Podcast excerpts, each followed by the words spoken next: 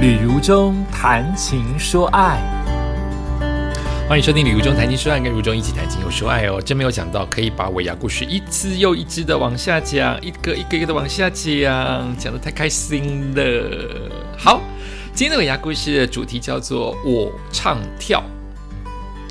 我是尾牙主持人，又不是艺人，又不是歌手，怎么会我唱跳呢？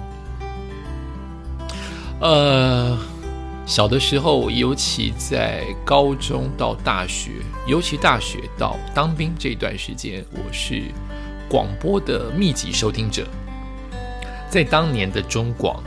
ICRT，我都有认真的聆听。也就是我为了吸取大量的国语乐坛的知识，我为了吸取西洋音乐的歌曲，我常常抱着收音机一直在听。甚至听到了，在当年没有那么所谓的著作权这件事情的时候，只要听到播出，他还没有讲歌名，他播出的第一个音符，我就把录音机的按键按下去，把它录下来。就是这首歌曲，我想学起来。当年又年轻，动机又强，所以很多流行歌曲我听一两次就会唱了。当年真的很厉害啊！当年因为动机强，记忆力强，我甚至有想要当歌手。后来才知道自己原来唱歌是不行的。我声音可以做广播，但唱歌还是要有一些天分。好，我只是很会唱 KTV，每一首歌我都会唱。在当年大学到当兵这六年的时间，我觉得我很强啊，就是歌曲听前奏猜歌名，我绝对没问题。在当年最红的飞碟唱片、滚石唱片、宝丽金，我都可以。但没有想到，后来我做了广播之后，大量的 CD 过来，我还是听歌。可是我的路慢慢确定就是走主持，我就动机就没有这么强。我想要一直唱歌的动机就没有这么强。可是我还是背下了超多的五六年级的歌曲。而现在这一波的翻红，不只是网络红歌手，有很多的五六年级的歌手变成实力唱将，所以他们的歌我都会唱。变成了我在主持当中的一个方便的事情，因为我可以帮唱。帮唱的意思代表，如果今天的活动主持的内容叫做卡拉 OK，我可以帮忙找 key，我可以不用歌词，在老板唱不出来的时候，先给一两个字，甚至老板。荒腔走板走调，歌曲从头到尾都跟不上拍子，我可以带一点点当做和音一般的歌曲的歌声，所以我有一年就忽然敢做这样的事情之后，我就常常做。那我做也会有我的分寸，就是绝对不抢当事人的风采跟老板的风采，甚至我不会让当事人或台下的认为觉得我比你会唱，我在嘲笑你，这不是我的风格。我会把光环留给台上的人，除非你明白的跟我说，你闭嘴，不要再唱了，你唱的太好听了，你这样会比下去，我我就会闭嘴，不然我的心意跟心态是帮助你，所以我就会。淡淡的在和弦底下垫音，很多歌手都会太有自信，或是台下的观众他们在吃饭或他们害羞，他们并不是代表所有歌手把麦克风交给你们的时候，你们就会在台下配唱他的副歌，不一定，甚至不能说不一定，甚至是大部分是他们不会接唱。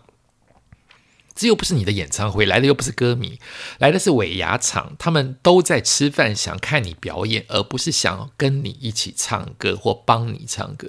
所以歌手把麦克风递下去的时候，那首歌又不够有名的时候，会很冷，所以我就会适时的接个一两句，代表有人在配唱。歌手要是厉害，就会知道这并不是台下员工唱的，是我在后台帮你们唱。所以这就变成我的一个。你也可以说是以我的一个新的定位，不知不觉的小小的帮忙歌手，小小的帮忙乐团，小小的帮忙老板，在唱歌的部分做一点点的合音，尤其是五六年级的歌曲。而这样的事情，在现在的尾牙还是持续在发生当中。那只要有那个乐团，或是乐队老师，或是卡拉 OK 的伴奏老师，对我有一点点信任。不会认为我抢他们的饭碗，不会认为我是在闹场，不会认为我是在干扰你们的话，我们会配合的很好。就是你万一是女主唱为主，我就可以帮忙唱男生啊。这么多歌曲，《伤心酒店》呐，呃，在我生命的每一天呐，选择啊，你看都是五六年级的歌曲。当男生的声音不足，或是没有声音，或缺一个男生的时候，我就可以做帮忙啊。这是尾牙当中常常发生的事情。那后来我还有在跳舞这件事情也很扯，那就是如果我常常连装了，我的特色是稳定嘛，带流程嘛，流畅嘛，幽默嘛。但万一你看腻我了，不是我的错啊，那你可能就会找别的主持人。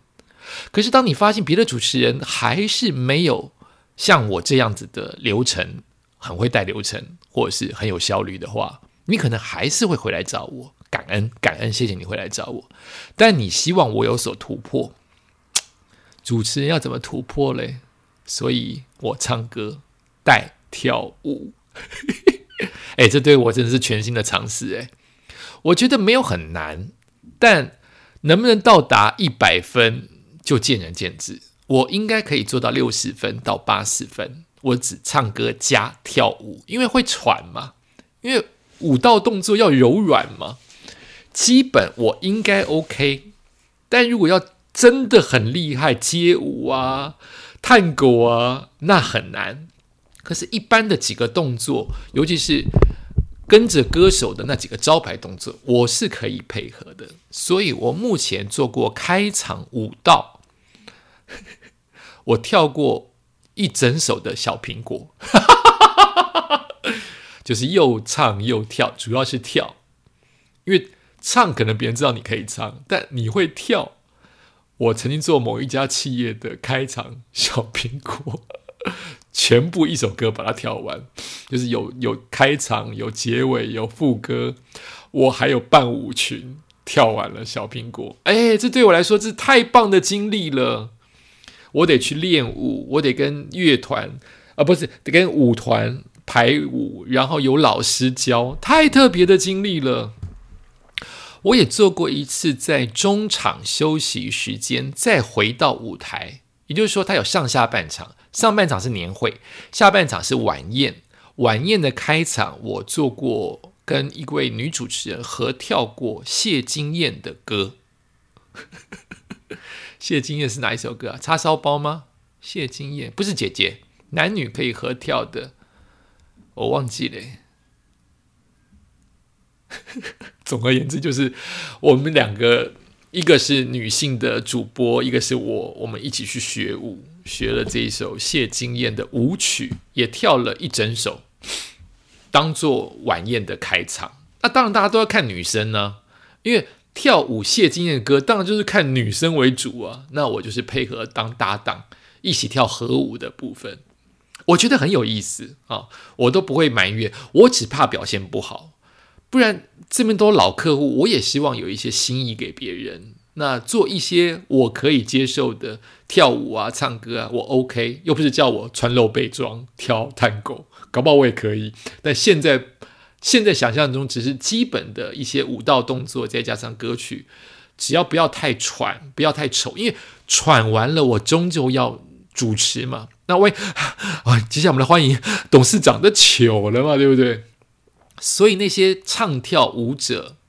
能唱现场，所以你去要求这些开演唱会的人唱跳，有一些是对嘴，我觉得我可以接受。哎，你们听不听得出来演唱会谁是对嘴的？我觉得我可以听得出来，就是你还是终究可以出听得出来什么叫对嘴的歌声，不是他对的准不准？马丹娜对的超准，好不好？他不是也是用对嘴的，就是现场的录音终究有跟现场的感受有一咪咪的不一样。那所以像蔡依林啊，可以跳完连续跳，安室奈美惠连续唱跳完不喘哦，马丹娜或者是那个小甜甜布兰妮哦，都是很厉害的歌手，都是跳一整场哎，那个肺活量跟那个运动的肌肉量，平常的真的有练过。最后一次不是最后一次，最后一个故事讲的是一个。我有点不好意思，又有点又有一点得意的故事，就是我自己编了一套歌曲跟舞跟跟 rap 说唱啦，就是我我自己做了一个迷你秀，大概三分钟，就是呃意思大概就是我因为很了解这家企业，所以我讲了企业的故事，讲个两句就会有一首歌，讲个两句就会一首歌，而那首歌通常都是会出你意外，你以为是讲那个意思，其实另外一种意思，所以我编了一个这样的剧，大概三到五分钟，我没有跟任何人说。因为说了他们会拒绝，因为说了他们就得要看，也就是说，服委会跟公安公司就得看你演出一遍，再决定要不要放上去。那我就想不说，因为我对于这家企业的老板，那个企业老板是我的同学，我有这个信心，他不会拒绝我，所以我就在他们换装的时候做了这一个小秀。我刚才说这个这个这个秀是一个让我很开心，让我觉得有点不知道怎么往下反应的事情，那就是我做完了这一场自以为的迷你秀，我发现现场哈哈笑的人有一半，有另外一半没有笑，因为我的机会用错地方，我这个机会用在我最常我的笑点都放在长官的身上，而这些长官正在我刚才说他们在换衣服，他们才从刚刚的开场表演。因为我只能塞在这个场合，其他地方都不适合。他们的 round down 非常紧，我只能塞在长官表演完跟他们回到座位这一阶段，要撑三到五分钟的自己的时间塞这场表演。可是因为长官都在换衣服，换成可以进行晚宴的衣服，把表演的衣服脱掉，所以他们都在后台没有专心听我讲这场的梗。这一场的我的个人迷你自己编的秀，都是为了这些长官所编的，所以笑的人只有大长官，他不用换衣服，他在那边哈哈大笑。可是那些被亏的人，被好笑的那些长官，都在后台换衣服，没有看到我的秀，太可惜了。不要，哎，不用加钱，我自己自己为自己装扮、表演、唱歌、编曲，然后还找人帮我弹钢琴。没有看到，太可惜了，太可惜了。另外一件事情就是，我后来再也没有连装了。哎，真的耶！后来再也没有连装，因为我的同学不再做这一行业了。所以，到底是我的同学调到别的场合、调别的公司去，他没有再找我，还是 我不这一场把自己做烂了？做烂不可能啦，但是就是这么机缘巧合。我因为跟这家合作太多年了，所以我才想说要感恩你们做一场不用加钱我自己加的秀。但没有想到天时地利人和都没有配合上，我在第二年就再也没有接到这一家的尾牙主持了。所以是断代史哈，就他们的开幕到后来我都参与了，但人总会往下一个关卡往下走嘛。我同学也调走了，然后这家公司也换了老板，也再也没有找我主持，所以我都会笑自己说，一定是那一场秀烂到个人秀烂到大家觉得不要再找他了。哦，歌声好恐好恐怖，说唱好恐怖，那场秀真难看，所以就没有了。啊，好怀念呐！哎，真的会怀念。你要是做一家做的够久，他尾牙也做记者会，你也做运动会，你也做，你几乎认识了所有的干部。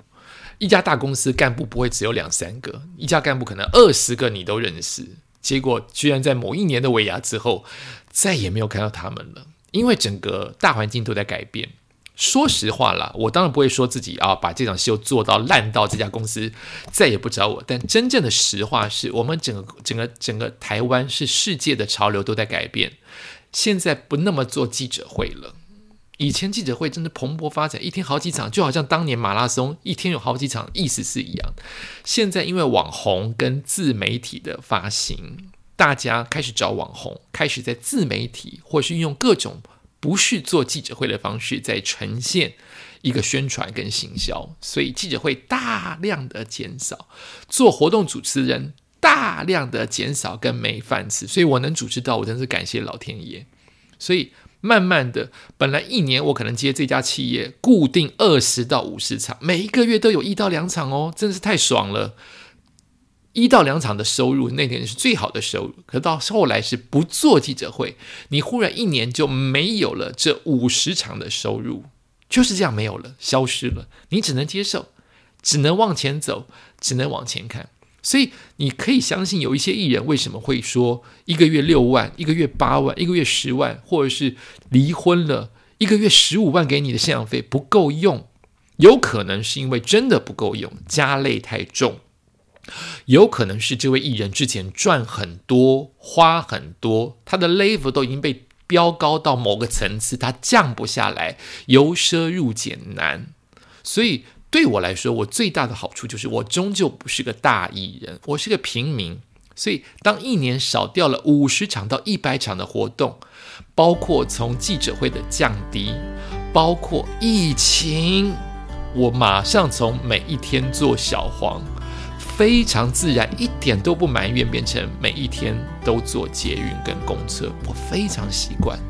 我感谢我这样的性格，很习惯，还去徒步环岛，很习惯可以由奢入俭，所以我活得没有很糟。我没有一直在靠背没有钱这件事情，就是省一点嘛，就是简单一点嘛，一定过得下去的。感谢收听今天的《旅中谈情说爱》，我们下次再见。